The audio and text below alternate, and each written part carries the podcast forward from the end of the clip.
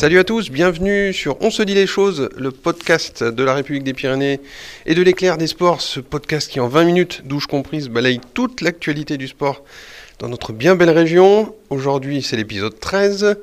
Autour de la table, une Dream Team avec honneur aux dames, la Lady Gaga du service des sports qui nous fait l'honneur de son retour, Anne Pouchant. Salut Anne. Bonjour le Béarn et bonjour les Souls. À vos côtés, un autre artiste de variété, quoiqu'un plus psychédélique, un peu plus psychédélique, Jean Forêt. Bonjour Jean. Bonjour les amis. Juste à vos côtés, il présentait le jeu des 1000 euros jusqu'à 1985 avant de nous rejoindre, Christian Simpé. Bonjour Christian. Bonjour messieurs, dames, bonjour. Et enfin, pour compléter ce tableau de roi, celui qui est allé passer euh, la semaine sous le soleil de Copacabana, Greg Le Thor. Bonjour Greg. Oui, bonjour à tous et notamment à ceux qui ont déjà gagné au Parc des Princes. Oh, oh, oh. Cette petite allusion qui nous oblige à dire que vous êtes supporter du FC Nantes. Voilà, ça c'est dit, c'est le premier coming out de cette émission. Commençons. Il y a quelques semaines qu'il était supporter du FC Nantes. Ah bon, très bien, pardon. Euh, nous commençons cette émission, ça commence bien d'ailleurs, on se disperse pas du tout, c'est bien. Euh, sur euh, sur l'actu, bah, sur le Brésilien, le, le, Brésilien en face de moi là. Euh, pour FC, mon cher Greg, euh, je vais vous expliquer pourquoi Brésil. Parce que Itaitinga, qui est une recrue euh, efficace du POFC du dernier mercato, qui retrouve son Oustocamp ce samedi contre Dunkerque pour un match crucial en vue du maintien. Et Eh oui, tout à fait, euh, puisque le Pau FC sort d'un match nul valeureux et héroïque à, Grenoble, un but partout, qui les renvoie toutefois en dessous de la, zone euh, de liberté et de, réjouissance absolue, puisqu'ils sont de nouveau barragistes. Euh, néanmoins, comme l'a souligné avec une délicate ironie le club, bah, c'est trois matchs sans défaite, la plus longue série de l'histoire du, du Pau FC en Ligue 2, et un match capital contre Dunkerque, l'autre promu. Euh, au Noustocamp pour, euh, bah, pour repasser sur, euh, au-dessus de la ligne de flottaison. La dernière fois qu'ils avaient des matchs en jeu comme ça contre des adversaires directs, ça s'était pas forcément excellemment bien passé. Qu'en est-il Vous les sentez peut-être plus armés pour affronter ce genre de défi Alors ça s'était même passé, c'était absolument catastrophique, euh, inquiétant, angoissant, tout ce que vous voulez. Euh, néanmoins, depuis, il y a un mercato qui est passé par là, avec le Brésilien Itaitinga, avec euh, Souleymane Diarra, avec euh, plusieurs, euh, avec l'attaquant euh, du Costa Rica, Myron George, qui ont vraiment apporté des, plus-values absolues. c'est une équipe qui a, qui a des arguments vraiment plus, plus important à, à, présenter et Dunkerque qui, qui est sur une, une, trajectoire un petit peu délicate et menacée même de, de relégation administrative. Je vous vois sourire sous votre masque triple épaisseur, Christian. Euh, c'est une situation qui vous réjouit, ce POFC revigoré Absolument, ça me réjouit et je souris également parce que, mon cher Vincent, vous avez introduit cette séquence en oubliant que Pau a battu Châteauroux dans un match crucial il n'y a pas si longtemps. Voilà. Je parlais d'adversaires plus directs, disons. Je pensais à Chambly, par exemple. C'est cette venue de Chambly qui me provoque encore quelques frissons. Je crois qu'ils avaient gagné largement au hameau. Voilà. C'était encore au hameau, exactement. Et, euh, des joueurs aussi euh, qui ont fait preuve de valeur. J'aime pas trop employer ce terme un peu galvaudé, mais quand même à Grenoble pour un, un retour inespéré. Cette frappe d'Armand qui donne ce point du nul. C'est aussi à ce genre de choses qu'on peut dire qu'il y a des motifs d'espoir sérieux pour le POFC euh, Absolument. Et on peut également se fier un petit peu aux statistiques, puisque plus le championnat avance, plus Pau à la possession du ballon. En tout cas, fait des progrès dans la possession du ballon, puisque là, c'était quasiment du 50-50 à Grenoble. Et face à une équipe qui, est quand même, euh, qui joue le top 5, c'est un signe euh, révélateur. Euh, donc, Pau tient plus le ballon, Pau est plus à l'aise techniquement, Pau est également plus dangereux et mieux équilibré aussi sur l'ensemble de l'équipe pour les raisons que vient de préciser Grégory Le. Donc, on peut être confiant pour la suite, mais c'est vrai que la victoire face à Dunkerque serait très importante avec, donc je boucle la boucle, un homme en forme, Itai Tinga, euh, mon cher Greg, que vous avez rencontré très récemment. Vous allez nous raconter un peu cette, cette, trouvaille brésilienne qui fait du bien au POFC. Eh ben c'est, euh, ça tout s'est joué un, jour de défaite euh, au POFC. Euh, Didier Tolo, qui a son ancien président euh, de Sion, en Suisse euh, au téléphone et le, le, président lui dit Didier est-ce que je, je peux t'aider d'une façon ou d'une autre?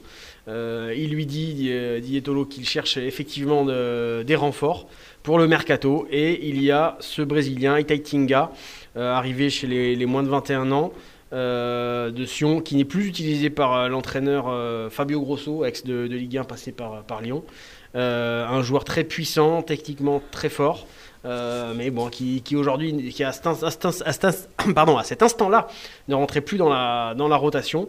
Euh, donc, il ne pouvait que, que profiter d'un prêt à peau pour se redonner confiance, puisqu'il est engagé sur le, le, très long terme avec Sion jusqu'en 2024.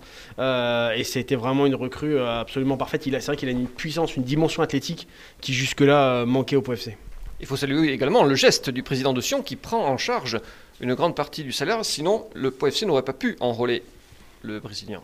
Ouais, ouais, qui, euh, c'est sûr qu'il est, il a des prétentions euh, salariales euh, supérieures à celles du dernier budget de Ligue 2. Bah, c'est un peu le cas aussi de, de Souleymane Diarra qui, en théorie, n'a rien à faire là. Après, les, circonstances ont joué en faveur du, du FC et, tant mieux.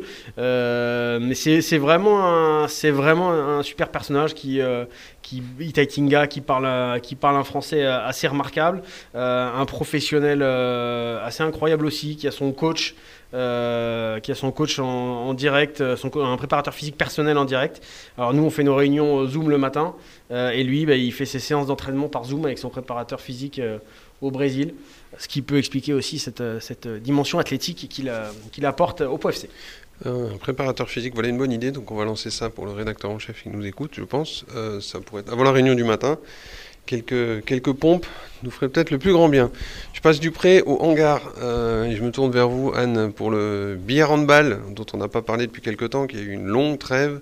Puis là, il y a encore eu un, petit peu de d'actu euh, international avec l'équipe de France, le TQO, mais il est temps de se replonger pour de vrai dans la Pro League où Billard va un peu mieux, il faut dire. Euh, on les avait vus sur une claque ici contre Angers, ils ont réagi avec la manière à Cherbourg, et même si ça perdait contre Massy la semaine suivante, les intentions elles étaient toujours là, donc on est confiant et le Ball joue à Ponto Combo ce vendredi.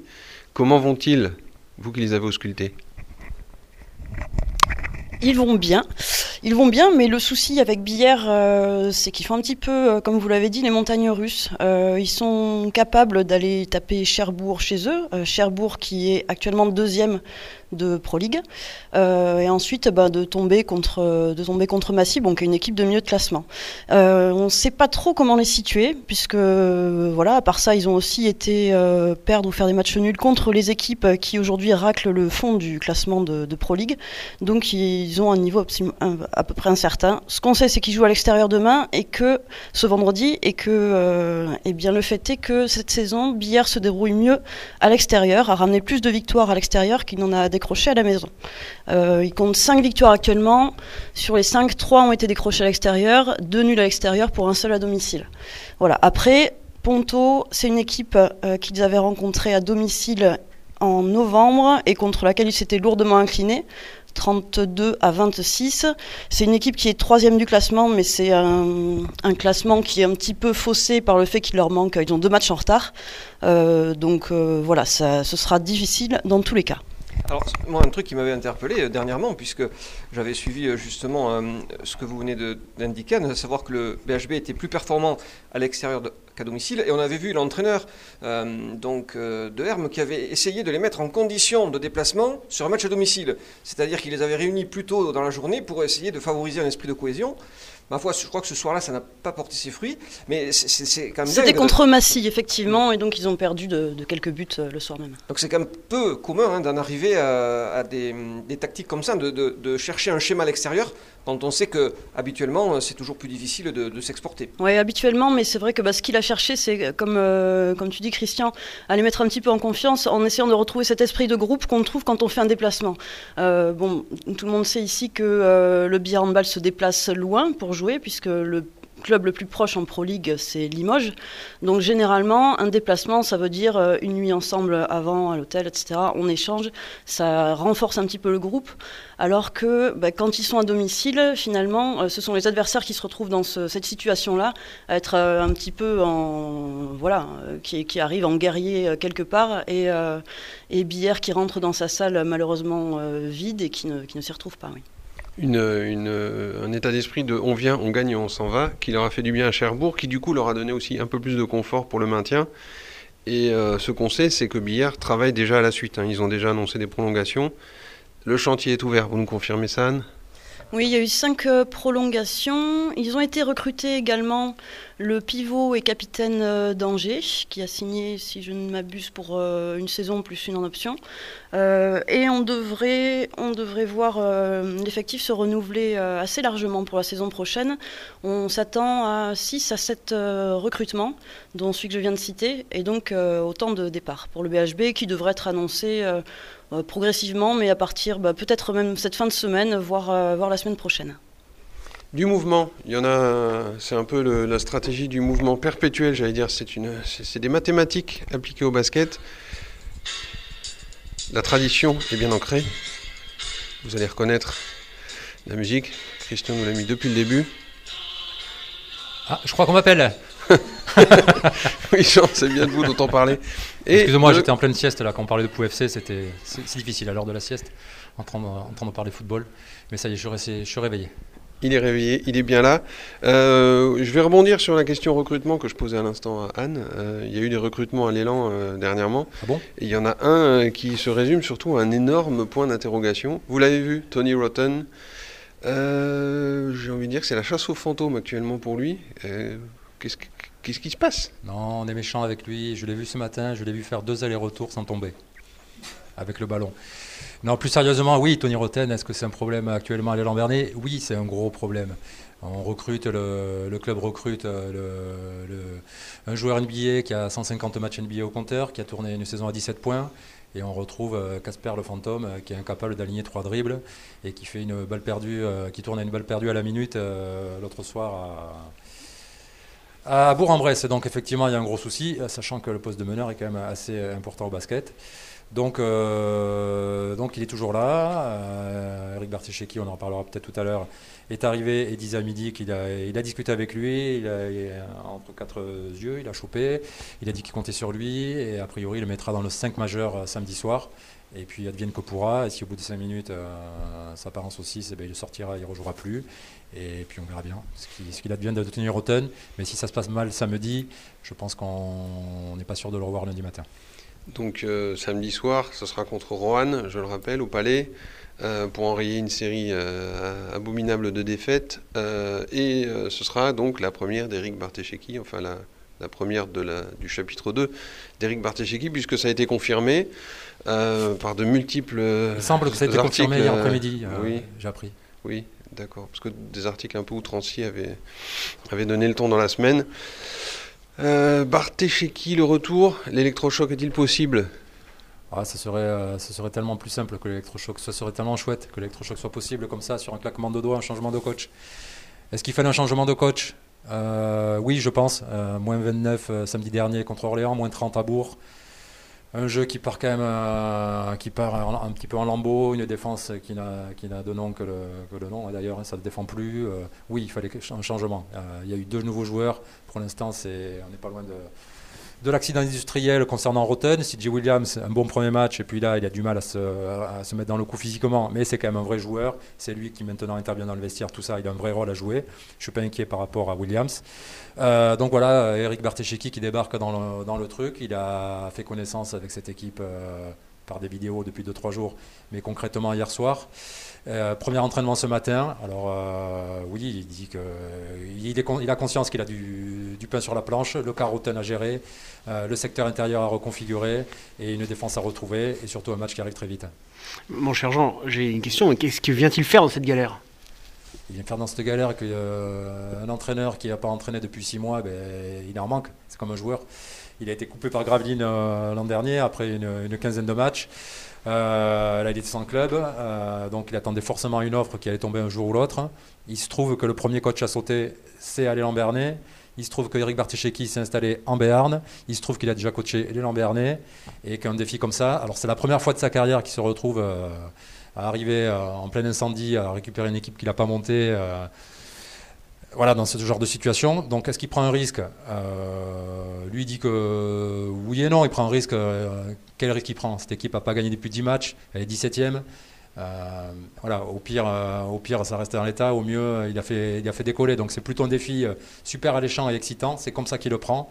Et je ne pense pas qu'il ait hésité très longtemps avant de, répondre à l'élan, puisqu'il me disait il n'y a, pas plus tard que ce midi que parmi toutes ses expériences, il a beau avoir été champion de France avec Le Mans après l'élan, d'avoir été longtemps au Havre avant l'élan, c'est à Pau qu'il a, gardé les meilleurs souvenirs et c'est un petit peu là que son cœur est resté. Euh, malgré tout, il faut quand même qu'il ait une formation assez large euh, de basket, un peu de diplomatie et euh, option marabout. Parce que là, en plus des difficultés sportives, il arrive dans un contexte absolument délicieux.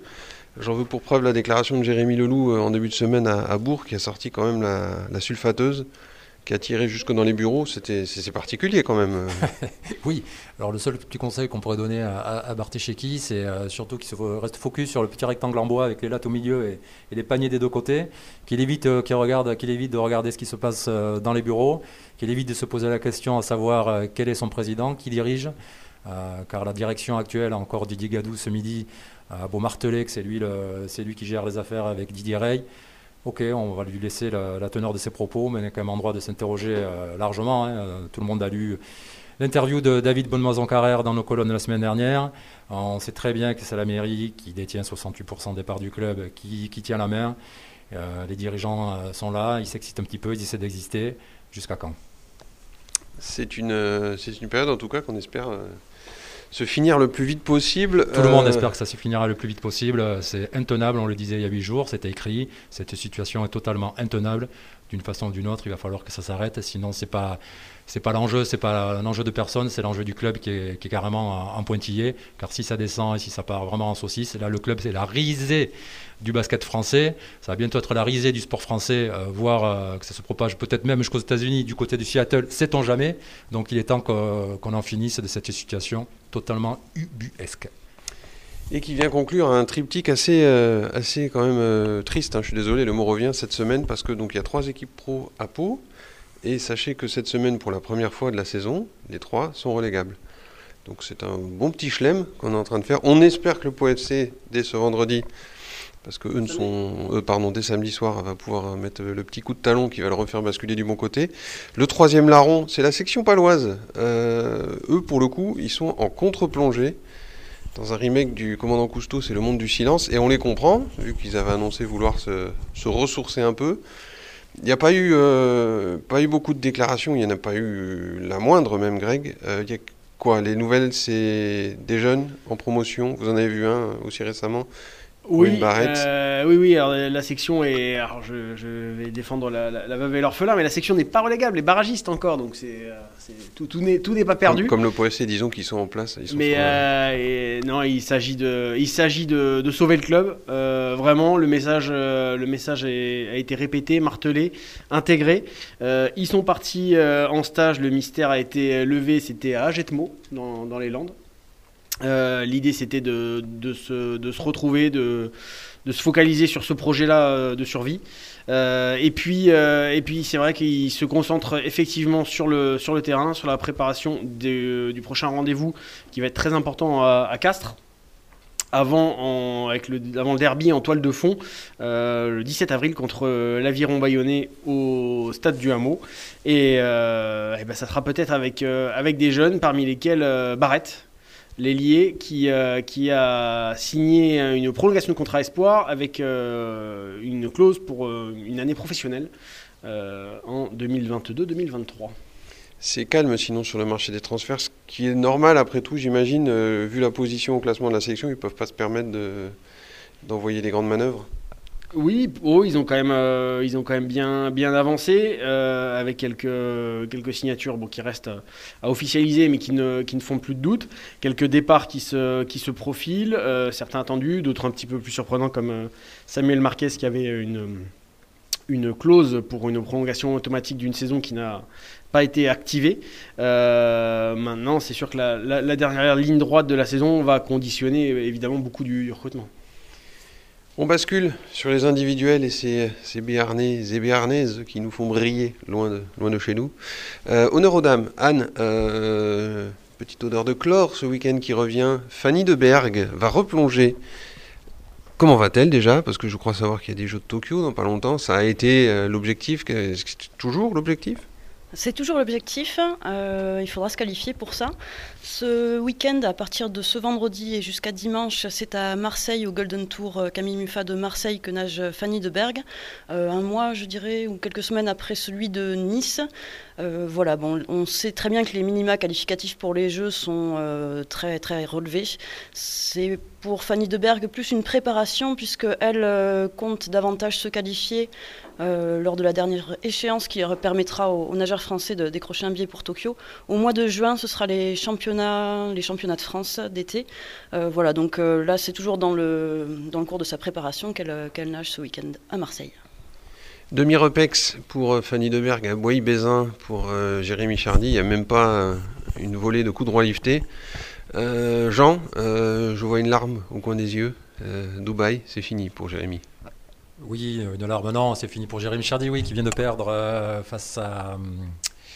Euh, face au Canadien, oui, Denis Chapovalov, euh, huitième joueur mondial, un sacré joueur, 7-5-6-4. je ne crois pas qu'il y ait de, de véritable scandale et de honte à, avoir fait ce, à finir sur, sur un score pareil face à un tel joueur. Et c'est vrai que ça met un terme à une super belle semaine pour, pour Jérémy, dans la lignée de, de ce qu'il produit cette saison. Euh, puisque hier il avait battu euh, le russe euh, Kachanov, 22e mondial. La veille c'était Demi-Nord, l'Australien, pareil dans la 25, etc. Donc c'est une belle semaine. donc Jérémy confirme son statut de meilleur joueur français actuel puisque là il va être à peu près 15e à la race la semaine prochaine, donc 15e meilleur joueur du monde depuis le 1er janvier. Ceux qui euh, ont parlé pour Fanny Deberg de, de Jeux Olympiques, et là pour Jérémy c'est la nouveauté de, ce bon début de saison, ça pourrait lui ouvrir, s'il continuait dans la ligne, dans, ce, dans ce tempo, euh, un ticket pour Tokyo, puisqu'il y aura cinq joueurs français euh, qualifiés pour les Jeux Olympiques, cinq joueurs de tennis. Ça se fera au classement ATP. Euh, et là, au rythme où vont les choses, eh tous les autres dégringolent. Et Jérémy, c'est le seul qui a gagné des places. Donc à l'ATP, il est 52e, il va passer 45, euh, un truc comme ça, la semaine prochaine. Il sera quatrième joueur français, je crois, euh, au jeu des croisements. Il devrait peut-être doubler Gasquet, Benoît Père qui va dégringoler, etc. Donc peut-être un invité surprise, un Bernet surprise au JO. Vous en avez parlé avec lui? C'est devenu un objectif de, 2021 ouais. Non, du tout. C'est un fantasme que vous entretenez. Exactement. c'est un, beau, un beau fantasme. Non, non, non, mais c'est voilà, j'ai vu un petit truc passer là-dessus hier soir et j'ai fait mon petit calcul et effectivement, il est, euh, il est en lice. C'est un peu la surprise puisque, à part lui, en ce moment, on peut pas dire que le tennis français se porte bien puisque Tsonga abandonne euh, à peu près euh, voilà, cette semaine. Il a déclaré forfait pour Miami. mon fils est perdu est, perdu pour la nation. L'Alsacien Pierre Hugerbert, au final. Euh, Pierre Hugerbert, Hugo Humbert, voilà. C'est l'Est de la euh, France qui porte un peu. Oui, qui s'amuse sur les tournois franco-français, sur ces petits ATP de 150. Ils ont un petit peu peur d'aller se frotter euh, au gratin sur les 500. Même non, mais je plaisante, mais on verra maintenant qu'on va attaquer les gros tournois, les Master 1000, à commencer par. Miami, Indian Wells, je pense, la semaine prochaine, puis Miami très vite après. voilà, là c'est parti pour les gros tournois, mais pour l'instant, effectivement, le petit Jérémy euh, réalise une superbe belle saison. Du lourd, du lourd comme la rubrique des pronostics qui va venir maintenant conclure cette, euh, cette 13e édition du podcast. Avec, le roi euh, du oui, prono, le roi du pruneau. Le, roi, du, du pruneau qui devient le roi du prono, la journée Grégory Le Thor. C'est le, le Tadej Pogacar un peu de, de ces, de ces pronostics-là. Il, il, est parti, il est parti. Il lâche les watts. Il nous annonce un match nul à Grenoble et pim, à la 93e, le match nul tombe. Alors, au oracle Greg, euh, qu'est-ce que vous nous annoncez? Trois matchs ce week-end. Euh, je vais vous mettre un peu de handball pour voir si vous avez le, nez creux, du foot et du basket. C'est parti. Pour le foot, c'est très simple, c'est une victoire de 0. Euh, pour le basket, alors malheureusement, cher Jean Forêt, je crois que ça sera la, 11e. 86-79. Et pour le, BHB, ce sera une victoire. Ça, ça, me paraît, ça, me paraît, logique. Pure logique de, de but d'écart. Les jeux sont lancés. Christian, l'oracle. Pour le POFC, il n'y a pas le choix. Donc euh, une victoire 1-0 euh, suffira.